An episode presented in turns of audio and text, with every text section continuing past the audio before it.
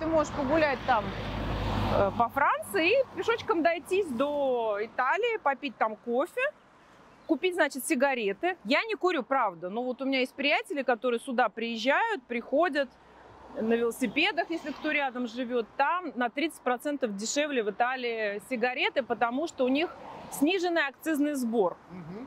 Как-то что-то мне кто-то говорил, что у нас там 10 евро примерно пачка во Франции. Ну, то есть вот мы во Франции.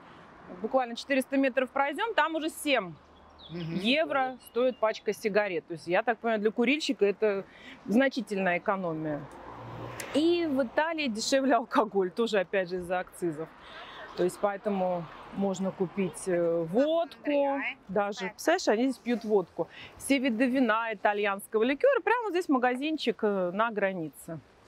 И можно встать одной ногой в Италии, одной ногой во Франции. Представляешь? Первое кафе в Италии, первое, да? Кафе-магазин. Здесь вот кафе слева, бар написано, вино. Здесь можно выпить, можно не только кофе. У нас даже домашний телефон уже это атовизм. А здесь есть телефонный аппарат. Вот скажи мне, что с ним делать. Я, допустим, не знаю. У меня даже сейчас нет уже идей. Я лет 20-30 назад, наверное, пользовалась таким. Понимаешь, да? Это раритет. У меня мой дом, где живу в Ницце, я переехала в него 13 лет назад. И 13 лет назад демонтировали последний телефон, который был около дома. Итальянцы пьют, как это ни странно, в основном не капучино, а ты знаешь, вот базовый классический кофе. Но вкуснее кофе в мире я не видела нигде. Это называется просто кофе, да? У них еще кофе Ристретто, это самый крепкий кофе. Это но это будет, знаешь, вот такая вот маленький такой глоточек совсем, но это будет фантастический глоточек.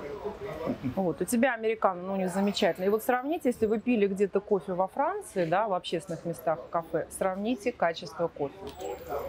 Вот здесь кофе с большой буквы, неважно там, что это будет, капучино, просто глоток кофе, латте, это будет кофе. То есть, конечно, итальянцы знают толк в кофе, в еде. Что говорить? Алкоголь. И... Ну, французы с итальянцами, наверное, все время спорили и до сих пор спорят. В общем, чья кухня лучше, да? Значит, э, французская кухня признана, как называется правильно, всемирное нематериальное наследие ЮНЕСКО, да? То есть э, стиль кухни, сама кухня. Стиль имеется в виду, что у французов очень четкое время принятия пищи, потом у них закуска, основное блюдо, антре, пля, десерт, закуска, основное блюдо, десерт, фра... э, сыр.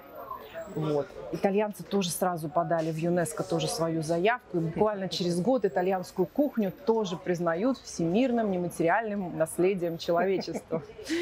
То есть вот так. Они все время спорят, кто из них круче, кто из них лучше, кто из них наконец-то стал чемпионом мира. Вот когда французы были действующим чемпионом мира по футболу, мы были на Мальте, а там очень много молодежи учит язык, просто отдыхает и французское, и итальянское. В общем, все фильмы, все песни после того, как напьются, в общем, французы были о том, что французы чемпионы мира, они обожают совершенно свои страны. Французы свою страну, а итальянцы свою. У нас был смешной случай, знаешь, мы с детьми, э, у нас дома попугай живет, какаду. Он у нас француз, то есть он у нас э, родился во Франции, мы за ним 5 часов ехали вглубь страны, мы его оттуда привезли. Вот. Но у нас есть знакомые, знакомые, которые держат небольшой магазинчик. Слушай, как они называются? Вот магазины, где товары для животных, там животные какие-то могут.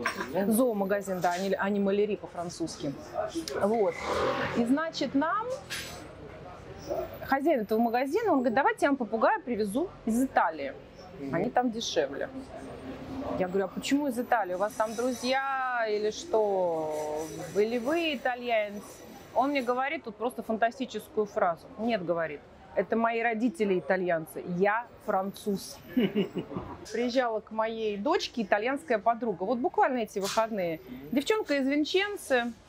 Винченцо маленький городок под Венецией. Ну, она итальянка, соответственно, моя дочка многоязычная, они говорят на английском. Так слушай, она приехала первый день. Мне дочка сразу сказала, мама, значит, э, она ест только итальянские продукты. Я говорю, ну что, будем ризотто давай там приготовим, не знаю, давай лазанью приготовим. Ну, говорит, она готова попробовать что-то русское, ей интересно. Я говорю, ну хорошо, у меня есть пельмени домашние, и вот э, давай оливье, например, сделаем. Потому что в Италии салат рюс, я видела русский салат э, в магазинах, похож на наш оливье, там картошка, майонез, горошек и морковка, да, ну не наш. В общем, я и приготовила. Что ты думаешь? Первый вечер они приезжают, а, моя, моя дочка, значит, встречает подругу в аэропорту, и они идут покупать пиццу к Франческо. Франческо это итальянец, пиццаола, который открыл у нас около дома маленькую, ну там даже не пиццерия, знаешь, лавочка, пиццу можно только домой взять. Я говорю, слушайте, ну как, ребята, надо же как-то разнообразить свои вкусы. Что ты думаешь? Следующий день девочка приехала на два дня. Куда ты думаешь, они поехали? Обратно на пиццу. В Мантон они поехали, итальянскую границу смотреть. И они мне слали фотографии, когда вот сейчас мы с тобой пойдем посмотрим это место, где одной ногой ты стоишь в Италии, а другой ногой ты стоишь во Франции. Вот дорога разделена, там буквально какая-то железная метка, ты понимаешь? Я говорю, что, соскучилась? Она говорит, да, она уже соскучилась по Италии.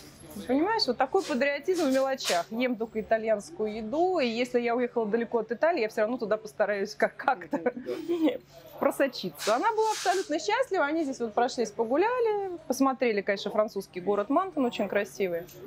Кофе замечательный. Ребятки, вам овощи итальянские не нужны? Смотрите, артишоки итальянские, салаты итальянские, горох, да.